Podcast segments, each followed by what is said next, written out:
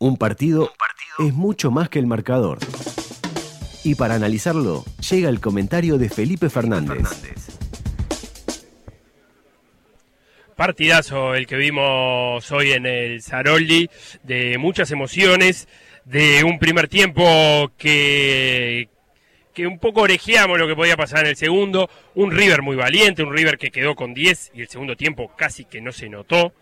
no se notó porque subió la intensidad, porque Fossati puso cambios en la mitad de la cancha para poner piernas frescas para que esa mitad de la cancha de River se mantenga con la misma intensidad que el primer tiempo, llegando a ambos volantes centrales, terminó jugando con, con Montiel y con Galeto, eh, porque River tuvo chances, porque Arezo es un jugador a lo cual no voy a hacer eh, nada original en decirlo, le queda muy poco en el fútbol uruguayo, porque tiene todas las manias, tiene todas las condiciones de un delantero de área para llegar muy lejos.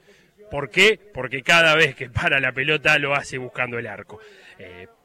tuvo chance River de empatarlo, Roget fue clave para mantener el cero en el arco de Nacional, eh, porque cuando Arezo encontró el arco se encontró con un Roget eh, volando hacia su derecha, cuando venía de dos atajadas en dos tiempos, que podía ser uno, lo, di, lo dije en el, en el comentario, que podía ser un, poco dudar de lo fino que estaba Roget hoy, de pronto apareció con una volada a la derecha para eh, despejar cualquier duda,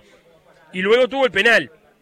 Fue un segundo tiempo marcado por los errores arbitrales porque Nacional encuentra el gol en un offside de Cougo, en una jugada que lo dijimos durante la transmisión, tiene un acierto impresionante de el lateral opuesto a la jugada subir, ganar metros mientras la jugada se desarrollaba por la derecha con Ocampo, pasa esa jugada por Santiago Rodríguez y cuando Santiago Rodríguez habilita a Cougo justamente no estaba habilitado. Pero poco importó para Cougo que da el pase atrás y Vergesio se desmarca muy bien de su, de su zaguero y define y se pone 1-0 arriba Nacional con ese gol que se supo que estaba en offside. Y entonces las cosas empezaron a protestar todo mucho más. Y en una jugada que corre Arezo y en pareja con Vinicius, la pelota se va hacia afuera, pareciera que los árbitros no iban a cobrar nada, la parcialidad de River, la dirigencia más allegados, protesta al unísono y el línea ve mano que la fue de Vinicius, pero la fue afuera y lo fue bastante afuera del área. Es un error de apreciación bastante grande el de línea que le daba la posibilidad a River de, empatar. Matías Alonso quiso ajustar tanto el penal que lo terminó pateando afuera, pegando en el palo y se fue. Y luego Nacional usa esos últimos minutos para generar el segundo gol, que es una jugada de asociación entre Amaral y Santiago Rodríguez, donde ya hemos descrito eh, lo que tuvo de certera esa jugada y termina por eh, dar por tierra las aspiraciones de River Plate. Pero insisto, un River Plate muy valiente, un River Plate que salió a plantarle cara a este segundo tiempo nacional, que salió con una línea de cuatro, quedó muchísimas veces parado 4-3-2, en vez de relegar un, atacante, lo que hizo fue eh, transformar esa línea de 5 en línea de 4, y Nacional, que tiene individualidades, pero que también tiene esos momentos de que cuando juega lo hace bien, y cuando movió la pelota le salió bien. El problema es que no la movió muchas veces, y cuando quiso trasladar más que pasar, ahí se encontró con un River presionando y un River robando pelotas y generando mucho peligro. Ganó Nacional 2 a 0, Nacional se aleja de sus inmediatos perseguidores en la anual y pone 13 puntos de diferencia con Peñarol. Nacional está en un gran momento del año donde es muy certero, Jordano acumula victoria tras victoria, donde es muy difícil hacerle un gol, así que Nacional va a encarar la última parte de este año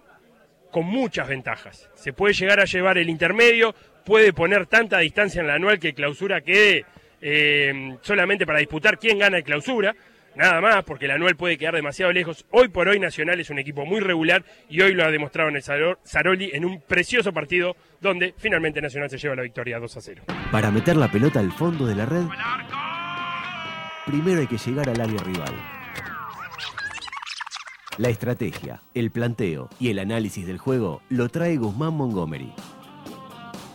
River es un equipo que es el segundo en su eh, porcentaje de disparos a portería en lo que va del torneo uruguayo, 39,6%. Creo que fue algo que se vio hoy bastante, que si bien no logró convertir, eh, atacó mucho al arco de Roget y siempre con buena puntería. Después es el equipo que, uno de los equipos que mejor defiende, solo recibe nueve remates en cada partido. Hoy también Nacional llegó poco y en esas pocas veces que pudo rematar convirtió dos goles. Y por último, una característica del equipo de Fossati es la capacidad de generar peligro y de defenderse en las pelotas quietas. Gana el 52% de los duelos aéreos siendo el primero en esta faceta del juego. Por el lado de Nacional, destacar el rendimiento de Alfonso Treza, que es un jugador que da a veces mano de lateral, como hoy en el segundo tiempo, y a veces como extremo por derecha, y que es un jugador que se podría reconvertir en defensa, ya que gana el 69% de sus duelos defensivos